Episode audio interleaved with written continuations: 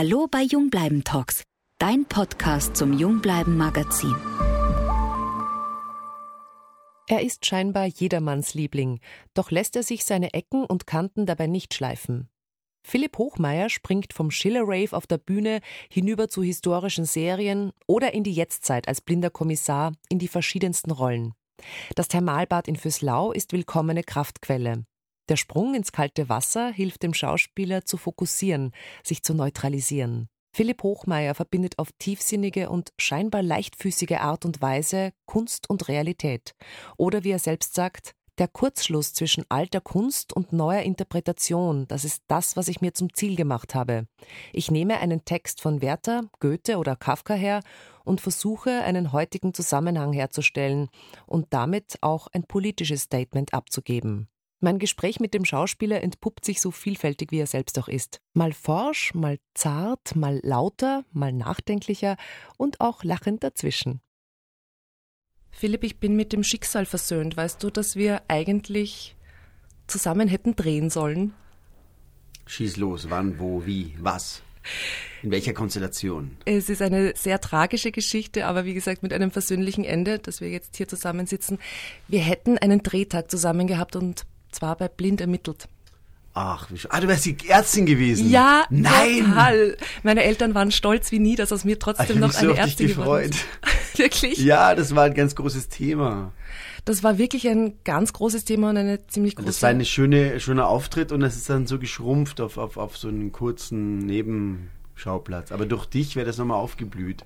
Ich weiß auch gar nicht, wie ihr das schlussendlich gelöst habt, aber hast du das mitbekommen? Die Geschichte war ja, dass der Dreh vorverlegt wurde. Aufgrund der großen Hitze wurde unsere Szene. Ganz von vorne. Der ganze Dreh wurde verschoben wegen Covid und darum war sowieso alles durcheinander.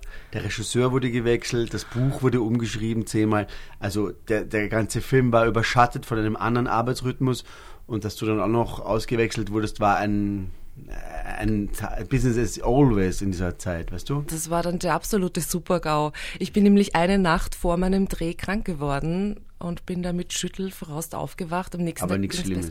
Nein. Nicht das, was jetzt alle Nein, nicht das, nicht das, was alle fürchten. Die Asiatin hatte kein Corona. Ich bin dann nur ähm, mit Fieber zum Arzt gegangen und hatte dann eine ganz ordinäre Sommergrippe. Das hatten auch welche bei uns und darum ist der Dreh sogar trotz Chaos auch nochmal in sich verschoben worden. Also es hat sich sehr, sehr viel getan und viel bewegt. Um Gottes Willen. Ja, das sind turbulente Zeiten, Richtig. um es milde auszudrücken.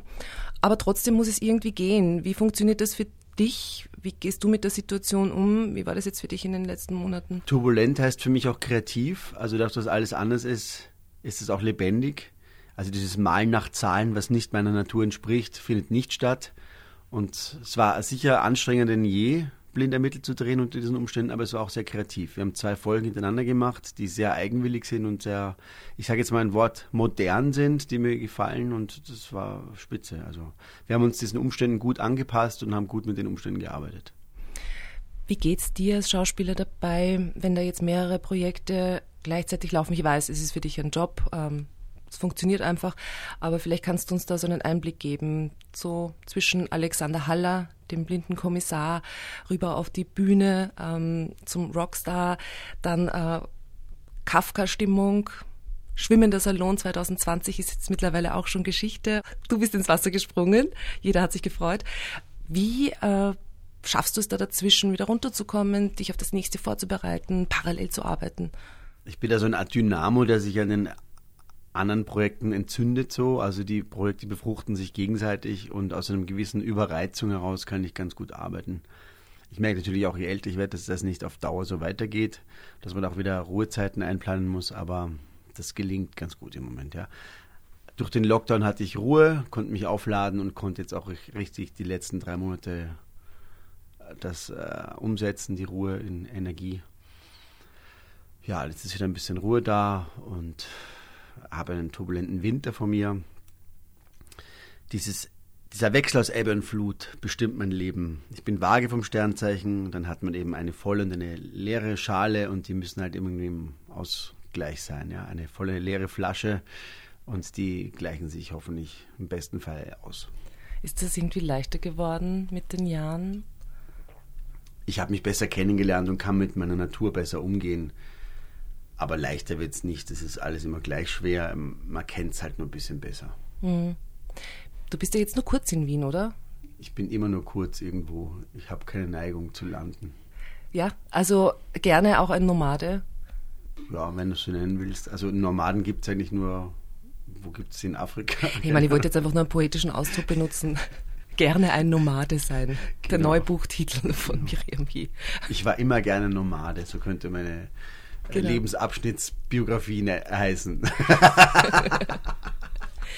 Aber in Wien aufgewachsen, ist das noch ein spezielles Gefühl, in Wien zu sein? Wien hat, ist modern geworden, habe ich immer das Gefühl. Man kann es gut. Früher war Wien, also ich klein war, war Wien irgendwie verschlafen und irgendwo woanders und, und nicht, nicht, nicht äh, frisch so, aber Wien ist irgendwie frisch und lebendig und gerade ein Ort wie Fürslau trägt auch dazu bei. Das, das war auch verschlafen, das war auch weit weg, das war auch irgendwie antiquiert und irgendwie habe ich das Gefühl, dass das lebt alles auf und ist offen.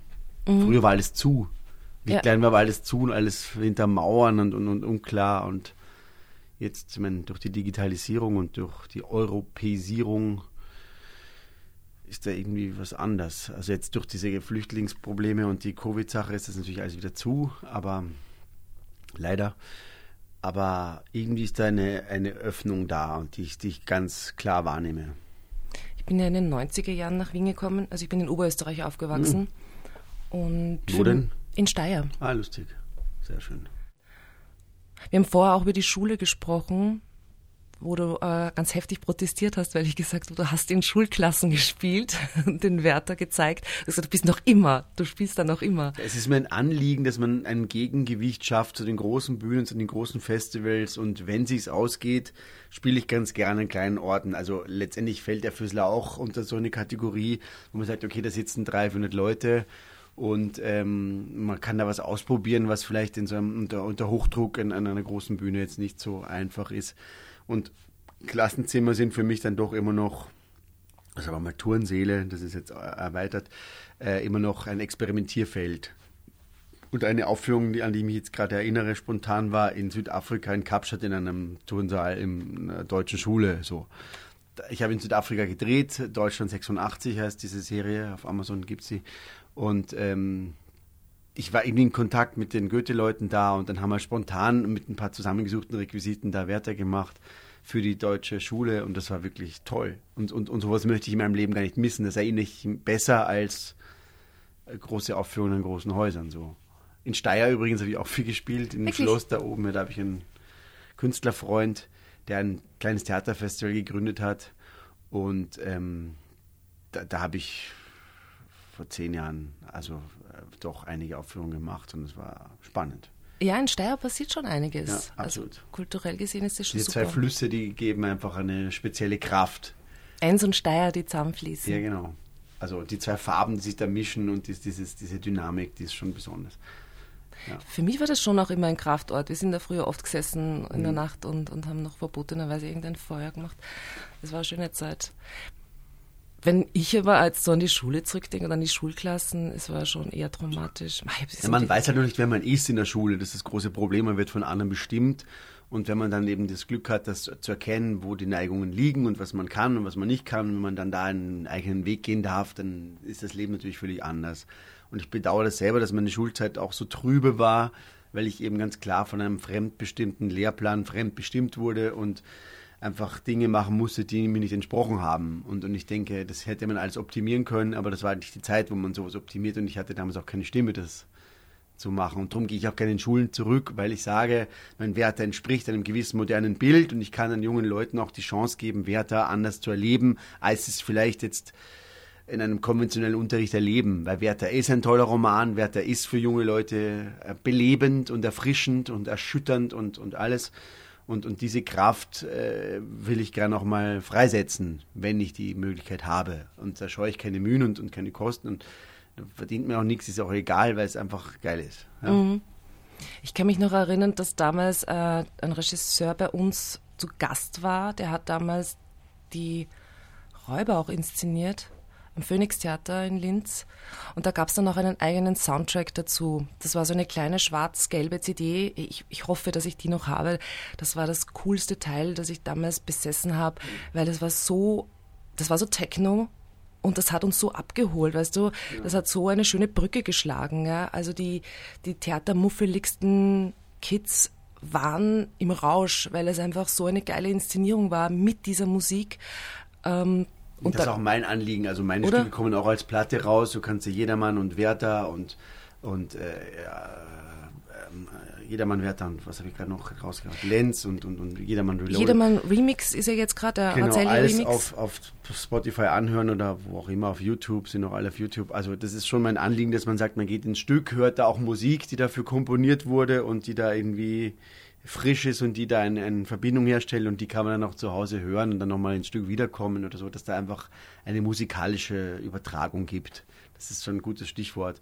Dass man sagt, okay, das, das Stück ist zwar in einem Reklamheft drinnen und, und, und vielleicht irgendwie abstrakt und unzugänglich, aber ich versuche einen Soundtrack aufzubauen, der mich dann noch länger begleiten kann. Voll. Es ist nämlich tatsächlich, schaffst du das, aus diesem Abstrakten etwas Verständliches zu machen. Also ich habe mir da einiges schon angehört aus der neuen CD mhm. von, äh, von dem Razzelli Remix. Sag mal Razzelli oder Razzelli? Razzelli. Razzelli. Razzelli. Kurt Razzelli. Kurt Razzelli. Kurt Razzellis Remix. Ganz großartig. Jedermann ist jetzt eh ziemlich fresh mhm. rausgekommen. Und Drei Wochen, glaube ich, ja. Ja. Nein, man, man hört gern zu. Es ist sehr treibend. Und es sind einfach ja Dinge wie das Satans Fangnetz in der Welt hat keinen anderen Namen als Geld. yes, das sitzt mal, oder? Genau. Das ist schön. Einer der Kernsätze des Stücks. Ja. Und wenn man daraus eine Hymne machen kann oder ein, ein Rap oder sowas, dann ist das für mich immer ein gutes Zeichen, dass man dann sich das auch merken kann und, und, und beleben kann. Dass es eben nicht auf dem Domplatz verbannt ist und sagt, das ist jetzt einer besseren Gesellschaft vorenthalten und da, die kosten die Karten viel Geld und es ist kompliziert, da hinzukommen, sondern es ist allgemein gut. Man kann einfach YouTube anmachen und sich das anhören und das kann man in seinem Wohnzimmer konsumieren. Ja. For free.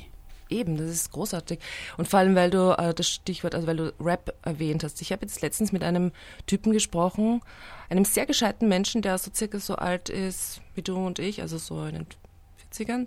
Und der hat so eine ganz eigenartige Verdrossenheit. Also der ist schon sehr motiviert, aber einerseits sagt er so, gerade was was Hip-Hop und die ganze Musikkultur anbelangt, das war alles damals geil. Das war so in den 80ern, 90ern super und man hat noch Neues und Innovatives gemacht. Jetzt ist das alles nicht mehr möglich, weil alles schon gemacht ist. Aber wenn ich mir dann das sehe ich Sachen anders. Also ja. ich, ich habe das Gefühl, es darf jetzt jeder machen. Du kannst mit deinem Handy oder mit ganz einfachen Mitteln das selber machen. Also Razzelli hat das zu Hause mit mir gemacht. Also wir haben das in relativ unaufwendigen Arbeitsschritten zusammengebaut. Und das Gefühl, dass man relativ schnell eine Band bauen kann, relativ schnell äh, was machen kann. Ich habe zum Beispiel jetzt einen Dokumentarfilm selbst gemacht in der Covid-Pause über meine Bandgeschichte mit ja. Jedermann. Jedermann Reloaded für den ORF, einfach 30 Minuten Dokumentation gemacht. Das, das, hätte ich vielleicht vor, vor zehn Jahren nicht machen können, aber jetzt mit den ganzen Schnittprogrammen und mit den Computern kann man das eben auch delegieren oder, oder, oder ich konnte mit einer Firma in München das gut äh, im Dialog ausführen das war toll. Also das war eine ganz neue Erfahrung für mich, dass man nicht sagt, das machen andere, das, das, das, das findet woanders statt, das, das, das, das, du brauchst dafür Know-how und Maschinen, die du nicht hast. Das ist einfach nicht mehr so. Das ist auch schon ein Gewinn unserer modernen digitalisierten Welt. Ja. machst, du, machst, machst du da viel äh, gerne selber? Also, also ich würde es gerne mehr können. Ich habe dazu zu wenig Talent, aber ich habe einen Impuls dazu gehabt und den konnte ich mit tollen Mitarbeitern über die Ferne, trotz äh, Lockdown, gut machen. So, ja. Diese Oder Razzelli habe ich gar nicht so oft getroffen, aber wir konnten uns das immer hin und her schicken und, und so halt und, und in, Zoom-Konferenzen diese Platte zusammenbauen. Ja. Ich glaube, da sind jetzt viele schon auf diesen Zug aufgesprungen, dass man sich nicht mehr unbedingt face-to-face -face treffen muss. Ich meine, es ist zwar gut natürlich, aber wenn es nicht sein muss, muss man nicht immer in den Flieger steigen oder wie du sagst, der verdrossene Mensch, den du gerade vorher zitiert hast, dass der, der meint, dass alles in den 80er, 90er Jahren toll war und jetzt nicht mehr, das sehe ich überhaupt nicht so, sondern es ist jetzt auch ganz viel möglich und mehr möglich denn je und du kannst einfach extrem kreativ sein und bist frei und bist nicht an, an du kannst mit deinem Handy einen Film drehen, also das ist faszinierend. Du brauchst jetzt keine Firma, du brauchst keinen Kameramann, du brauchst das alles gar nicht. Du kannst mit einfachsten Mitteln tolle Resultate erzeugen. Mhm. Auch die Sichtbarkeit, die man sich als Künstler schaffen kann, ist mehrteiliger geworden, wenn wir an die ganzen sozialen Netzwerke denken, Instagram. Machst du das auch alles selber eigentlich oder ist da jemand? Ich gebe mir? Mühe, es ist nicht immer so leicht, aber, aber mir macht das auch irgendwie Spaß, aber ich habe da nicht so viel Platz in meinem Kopf dafür, aber einmal in der Woche so ein kleiner Post. Keeps the doctor away. Genau. Tut nicht weh und freut sehr viele. Okay. Und, und äh, heizt natürlich die Gerüchteküche an. Ich glaube, dann, dann aktuellstes jetzt äh, hier, also heute, ist ja ein Foto mit der Stefanie Reinsberger, wo man äh, dann schon die Vermutung jetzt hatte, ist das jetzt? Jetzt ist das, oder? Jetzt ist es offiziell. Also es haben dir schon nicht viele äh, zum Jedermann gratuliert. Stimmt's jetzt oder nicht? Ist das jetzt schon bestätigt? Ich hätte es vorher noch abfragen müssen. Er grinst. In Klammer, Philipp Hochmeier grinst. Ich weiß eh, dass ich die Tausendste bin, die fragt, aber. Die Tausendste, genau. Aber die erste asiatische Steirerin. ja, ja.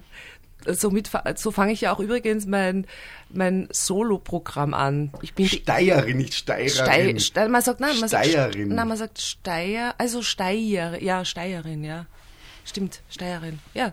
Na, so, so fange ich auch an. Ich bin die erste asiatische Moderatorin im österreichischen Fernsehen Super. gewesen. Eine große Nummer in den Nullerjahren. Und äh, geht, geht aber jetzt ganz gut mit der Schauspielerei, weil ich fange ja deswegen so an, weil ich sagte, ich wollte ja eigentlich immer Schauspielerin werden, aber ich wurde immer nur für die Nutte oder Killerin gecastet. Und dann, muss es auch geben. Hey, man, die muss es schon auch geben und ich habe auch überhaupt nichts dagegen, so eine Rolle zu spielen. Das ist ja großartig, wenn die irgendeine Eben. Entwicklung erlebt. Ja, äh, aber es ging ja eher darum, dass die dann meistens immer nur für zehn Sekunden im Bild waren.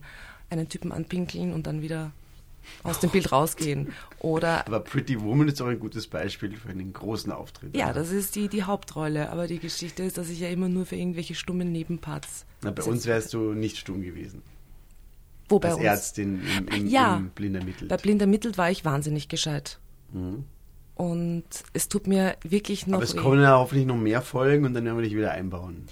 Ja, das, das, das Ding ist, dass ich mir gedacht habe, was will mir das Schicksal sagen? Denn ich habe dich das erste Mal so wirklich live bei der Biennale gesehen. Und ich bin da ein bisschen Welcher wie ein. Film? Das war ähm, Kater. Kater. Ja, ja. Und das war einer meiner Lieblingsfilme. Ich war das damals, ja, ich war damals in der Wiener Jury und habe ja die ganzen Filme gesehen vorab. Und äh, es gab dann noch eine Diskussion, eben welcher Film gewinnt. Ja, und ich schwöre dir, wir haben so lange in diesem Hotel gesessen und diskutiert, weil ich einfach keine Ruhe gegeben habe. Ich fand diesen Film so erschütternd gut. Ich habe am Schluss, glaube ich, sogar geweint. Es war ein bisschen awkward, aber ich kann mich erinnern, als ich den Film angeschaut habe, ich wusste nicht, was auf mich zukommt. Und ich kann nur sagen, diese magische Dimension, die man manchmal erlebt, wenn man auf einmal so unvermittelt überrascht, überrollt attackiert, ermordet wird, ja, beim Schauen. Mhm. Wo, wie so ein Liebeskummer, wo auf einmal das in der Brust so weh tut. Mhm. Also für alle, die den Film nicht gesehen haben, äh, spätestens jetzt bitte schauen.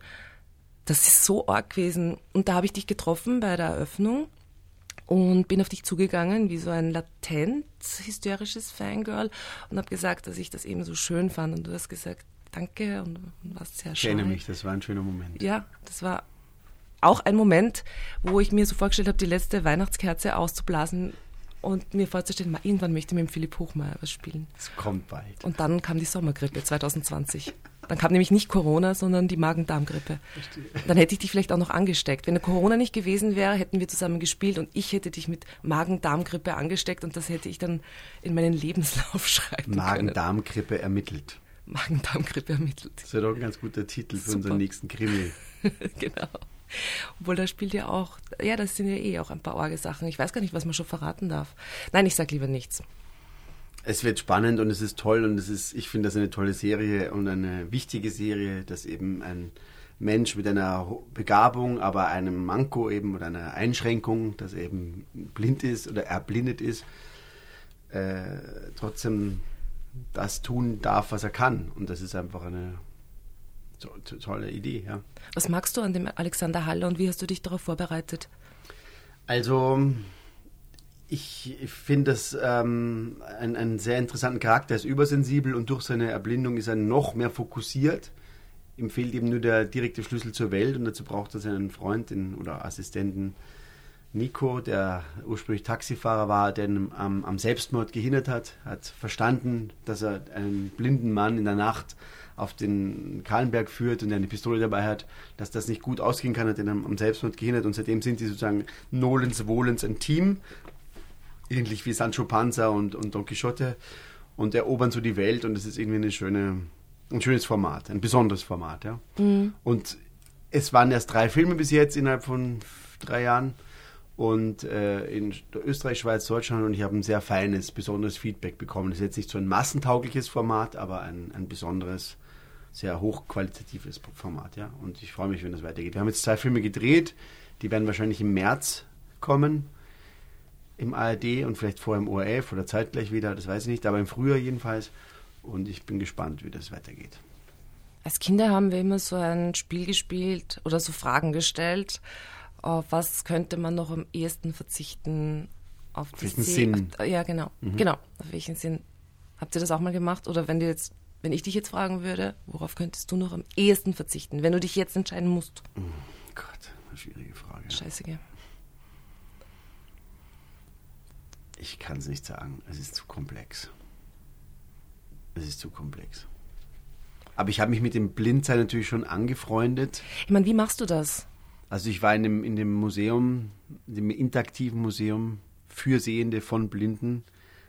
Dialog im Dunkeln heißt es. Ist leider jetzt wegen Corona schwer gefährdet, weil es eben auf, auf körperliche Nähe basiert. Das Konzept. Blinde haben eine, eine Welt eingerichtet, wo du absolut nichts siehst. Sogar ein Restaurant ist da drinnen. Dinner in the Dark heißt es. Und du bist dann einfach zwei, drei Stunden im absoluten Dunkeln und äh, erfüllst irgendwelche Aufgaben, die dir Blinde stellen. Die sind da drin natürlich zu Hause, du bist da Gast und das ist einfach hochfaszinierend. Und nach ungefähr zehn Minuten ist der Gedanke irgendwie spürbar, was heißt es, wenn ich nie wieder sehen könnte, ja.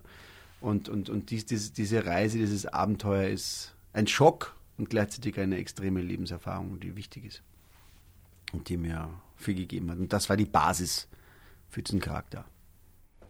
Notiz von Miriam Hie, Philipp Hochmeier hatte gerade die letzten Minuten die Augen geschlossen. ist das jetzt passiert? Um mich zu konzentrieren oder um, um mir das nochmal zurückzurufen ins, ins Gedächtnis, wie das war, weil es war wirklich besonders. Hast du das dann zu Hause auch mitgenommen, dass du dann einfach eine Zeit lang versucht hast, so. Man nimmt das überhaupt ins Leben mit. Also, das kann ja jedem immer passieren. Du kannst bei der Tür rausgehen und einen Unfall haben und du bist blind.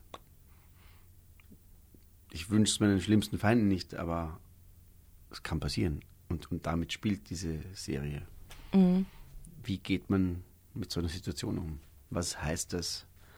Und sich mal für eine Stunde, anderthalb Stunden damit zu beschäftigen, während man diesen Film sieht, finde ich einen großen Gewinn. Mhm. Oder mal nachzudenken, wie gefährlich blinde Menschen leben und da mal ein Bewusstsein schaffen. Ich habe früher einfach gar keine blinden Menschen gesehen, weil ich gar nicht äh, das wahrgenommen habe. Aber jetzt sehe ich so viele blinde Menschen auf der Straße und habe einfach so ein Gefühl, wie es denen gehen könnte ja, und wie gefährlich die leben. Die Straße gehen, Radfahrer, Straßenbahn, Autos, die, die nehmen da gar keine Rücksicht oder nicht ausreichend Rücksicht. Und es ist auch nicht ausreichend Infrastruktur da damit die in Sicherheit leben können. Ja. Da bin ich auch sehr froh, dass ich als Moderatorin solche Veranstaltungen moderieren darf, wie die Messe Jeder für jeden, also Menschen für Behinderungen, also Menschen mit oder auch ohne Behinderungen, also die Angehörigen, die da auch mitgenommen werden und die sich da informieren können, was sind denn für Möglichkeiten in der Stadt. Und da bin ich natürlich auch viel äh, sensibler durch die Straßen gegangen in den Supermarkt, weil ich mir auch gedacht habe, Wahnsinn, wie schaffen die das? Und auch mit der Nichtachtsamkeit der Mitmenschen zu leben und zu überleben. Mhm. Und Achtsamkeit ist ja auch ein Teil vom, vom nachhaltigen Leben. Das ist bei unserem Podcast ja auch immer wieder Thema und auch für fürs Lauer ein ganz großes Thema. Man muss das aber lernen, weil das ist nicht von selber da. Also ich, ich hatte früher auch ganz klar gar kein Bewusstsein darüber, weil, weil klar tut, tut einem ein blinder Mensch dann irgendwie leid oder man Art der Mitgefühl oder, oder, oder aber ein wirkliches Bewusstsein, wie es dem geht, kann man nicht haben, wenn man sich damit nicht beschäftigt. Und allein dafür bin ich schon dieser Rollenarbeit dankbar. Viele Gespräche mit Blinden oder, oder einen Haushalt besucht, wie die das machen und das ist total spannend mhm. und wichtig, weil man einfach gar nicht weiß, was Überleben in, uns, in einem Alltag für Sehende, für einen blinden Menschen bedeutet. Wenn wir jetzt wieder zur vollen Sehkraft zurückkehren und nach Bad Fürslau wandern, wie ging es dir 2020 beim schwimmenden Salon mit Amerika? Eine besondere Vorstellung, es war schon herbstlich irgendwie, es war schon dunkel. Viele Leute, trotz der ähm, Krise, alles ausgefüllt und ausverkauft. Und ähm, auch für mich ein Abschluss. Das war nach zweimal, nach zweimal 90 Minuten Film, äh, zwei Folgen blind drehen, einfach nach einer intensiven Dreharbeit. Der letzte Drehtag war vorbei und ich bin dann nach Bad Fürslau gekommen, um zu spielen. Also es war ein sehr intensiver Abend. Und ich habe mich sehr gefreut, dass das so gut ankam und dass das so ein schönes Echo gab. Es war ein schöner Abschluss der, der Saison. Ja. Mhm. Da muss ich trotzdem nochmal nachhaken, eben weil du nochmal diesen, diesen, nicht diesen Stress, aber dieser schnelle Übergang, weil du den angesprochen hast. Was machst du da? Wie erholst du dich? Wie bringst du dich runter? Was machst du für, machst du Entspannungsübungen oder wie bringst du dich dann wieder in die Welt rein von Kafka? Also in Füßlau geht das besonders einfach, weil ein Bad in diesem herrlichen Wasser ist ausreichend für mich, um mich zu fokussieren und um mich da an den Ort zu bringen. Ich komme dann mal total stressgeladen hin, springe ins Wasser und es ist weg. Also es ist bei mir auch ein Phänomen, ich brauche Wasser, um mich zu neutralisieren oder um, um den Stress um mich rund, rundherum zu neutralisieren. Und das funktioniert mit Wasser bei mir besonders gut und speziell mit dem Wasser noch besser. Ja. Mhm. Also ich komme meistens abends hin, weil ich da auch einen Zugang habe zu dem Bad außerhalb der Öffnungszeiten. Und dieses Wasser ist äh, Heilung für mich irgendwie. Ja. Es sind ja meistens auch keine Menschen mehr da, das gehört das Wasser mir ganz allein und unter diesen großen Bäumen, in dieser schönen Architektur. Ist schon ein Kraftort. Ein Himmelsgeschenk, ja. Mhm.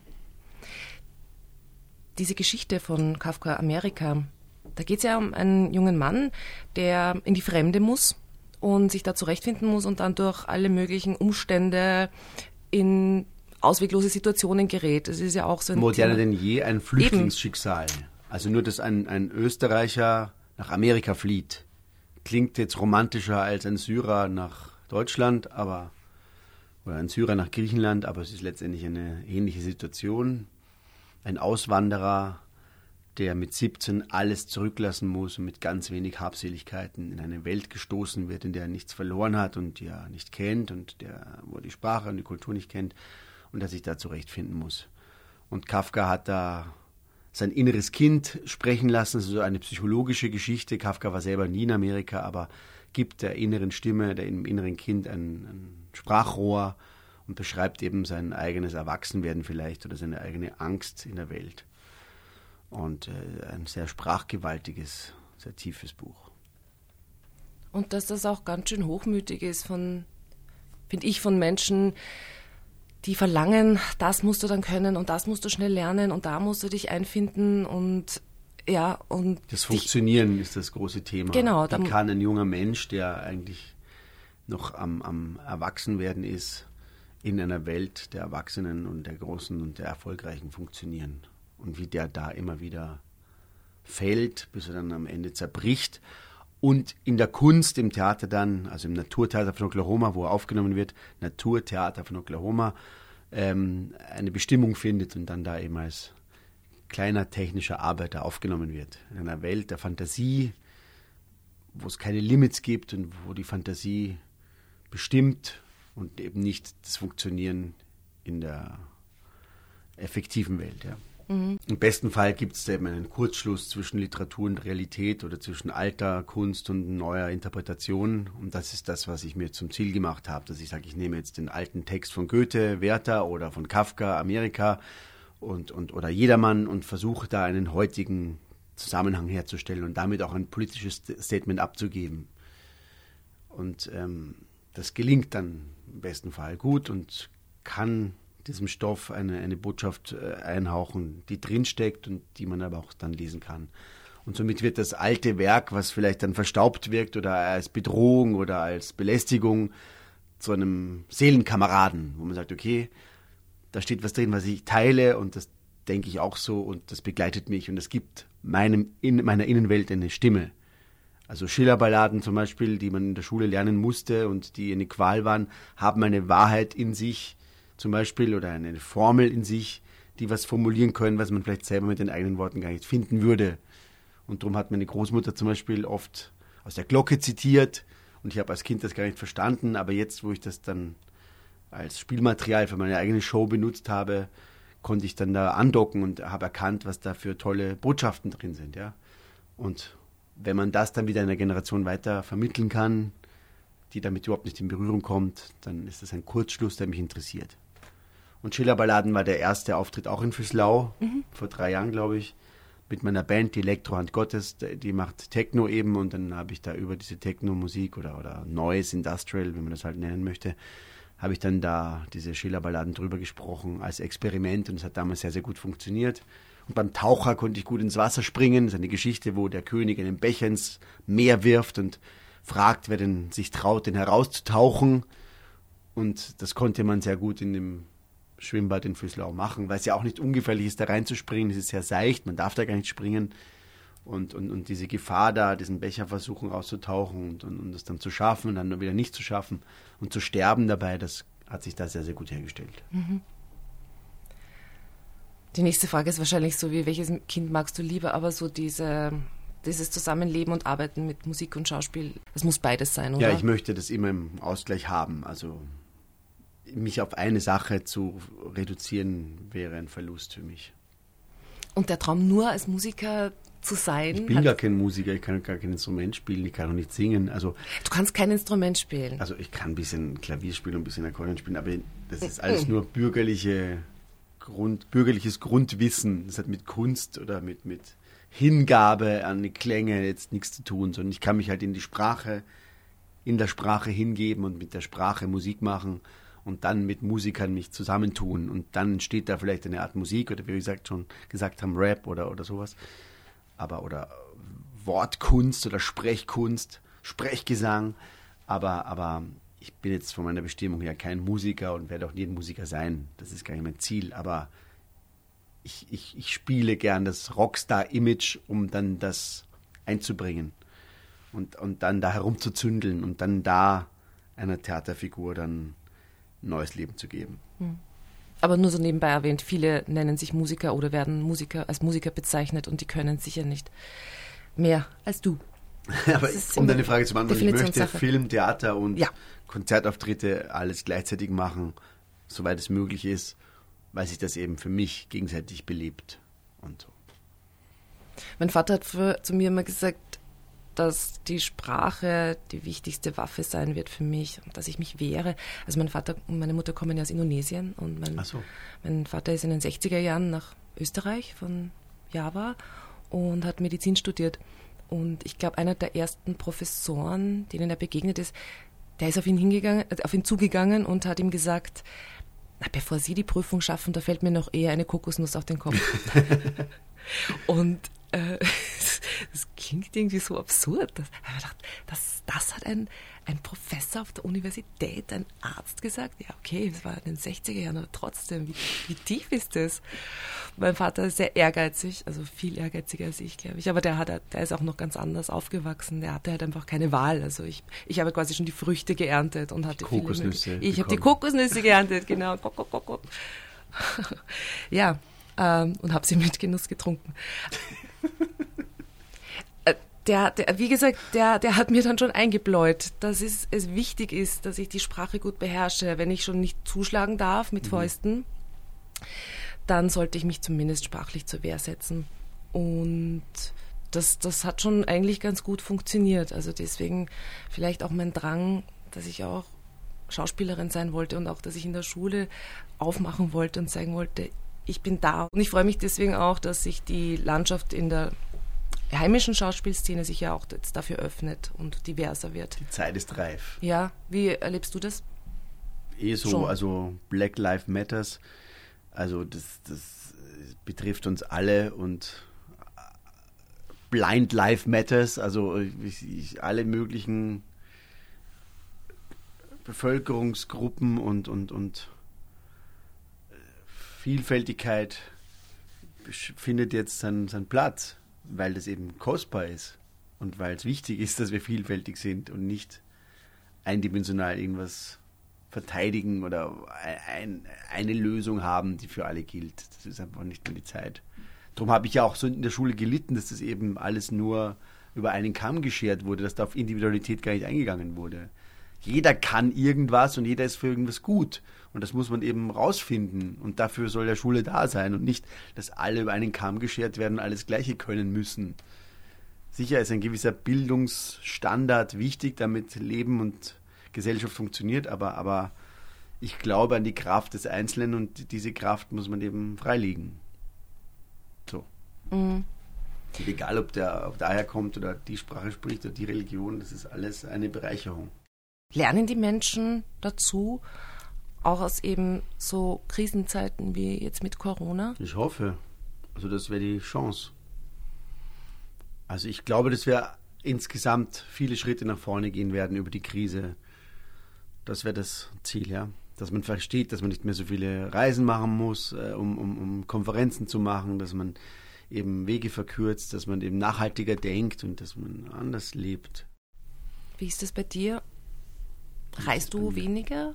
Hast du dir so Dinge vorgenommen, dass du sagst? So Reisen ist bei mir im Blut. Also ich muss jetzt nicht um ein Flugzeug reisen, ich kann auch mit dem Fahrrad reisen oder mit dem Zug reisen, aber ich muss reisen. Ich kann nicht stehen bleiben. Das ist einfach, ich kann auch physisch nicht stehen bleiben. Ich muss mich bewegen. Und zum Beispiel zum Filmset, jetzt bin ich immer mit dem Fahrrad gefahren und habe mich nicht führen lassen.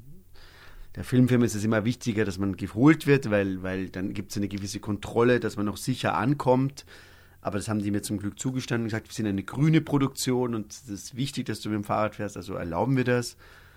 Es gibt auch ein gewisses Unfallrisiko, wenn man mit dem Fahrrad kommt, aber das haben wir alle in Kauf genommen, weil erstens brauche ich die physische Betätigung und zweitens ist es eben auch umweltbewusster, wenn man mit dem Fahrrad dann zum Set kommt. Und egal, ob das jetzt in der Lobau ist oder nur drei Häuser weiter. So, ja. Und das war eine spannende Erfahrung, diese zwei Monate, einfach permanent mit dem Fahrrad ans Set zu kommen. Das ist vielleicht eine Erkenntnis, die ich da mitgenommen habe aus der Krise. Ich möchte selbstständig mobil sein und grün mobil sein. Ich glaube, ich werde den Führerschein eh nicht mehr machen. Ich fahre nämlich auch alles mit dem Fahrrad und bin schon so happy, dass ich so schnell bin mit meinem alten Rennrad. Aber weißt du was, ich habe mich bis jetzt noch nicht getraut, mit dem Fahrrad zum Dreh zu fahren, weil ich auf einmal, und ich bin kein ängstlicher Mensch, aber da habe ich mir dann schon kurz gedacht, vielleicht auch aufgrund der traumatischen Erfahrung bei Blind. Don't cry, work. Work on you. Das schreibe ich mir jetzt dann auch. Please. Ja. Fahr mit dem Fahrrad zum Set, das Oder? wird dich verändern. Ja, ich habe ja noch die Möglichkeiten. Ja. Ja, ich werde mit dem Fahrrad fahren. Genau. Wunderbar, dann radeln wir noch ganz kurz, ähm, um den Abschluss zu finden, Richtung Winter. Du hast gesagt, es wird sehr turbulent. Kannst mhm. du da vielleicht schon einen kleinen Sneak Peek abgeben? Ich kann nur sagen, was rauskommt, und es wird schön, das habe ich gerade gesehen. Charité, eine, eine Serie aus der, in der ARD, die auch auf Netflix ge, äh, ausgestrahlt wird. Ähm, kommt die dritte Staffel, da spiele ich eine österreichische Rolle. Otto Prokop, ein bekannter Pathologe. In den 60er Jahren war er weltberühmt, bis in die 80er war hat sein Name äh, große Wellen geschlagen der die ganze Pathologie reformiert und hat ein Standardwerk herausgebracht und der spielt eine wichtige Position in der Charité dritte Staffel. Da habe ich jetzt gerade den fertigen Schnitt gesehen in einem Kino in Berlin. Ich war wirklich schwer beeindruckt von der Leistung aller Beteiligten und von der Strahlkraft dieser Staffel. Und das kommt im Herbst raus, ja, im Winter. Arbeitsmäßig habe ich viel vor, das lasse ich jetzt noch in der Kiste drin, was das wird, aber dann kommt noch die fünfte Staffel Vorstadtweiber bald raus. Freue ja. mich auch drauf. Und die dritte ist auch im Backofen schon. Also die wird jetzt auch gleich gedreht oder bald gedreht. Oder jetzt gedreht. Und so. Wunderbar. Ich habe äh, letztens jemanden getroffen, der kannte dich nicht. Und ich habe in meiner Entrüstung gesagt, was? Du kennst ihn nicht? Entschuldigung. Alles, alles, was mit Philipp Hochmeier ist, wird super. Da habe ich gedacht, Hä? Wieso, wieso sage ich das? Das weiß ich ja gar nicht. Wir werden uns davon überzeugen, wenn wir die neuen Sachen sehen. Schön, dass du Zeit gefunden hast. Hat mich sehr gefreut. Jetzt geht's wieder weiter, gell? Ja. Das war's von Jungbleiben Talks. Ich freue mich aufs nächste Mal. Seid dabei. Baba. Ciao. Das war Jungbleiben Talks. Mehr Podcasts und inspirierende Stories findest du im Verslauer Magazin auf jungbleiben.com.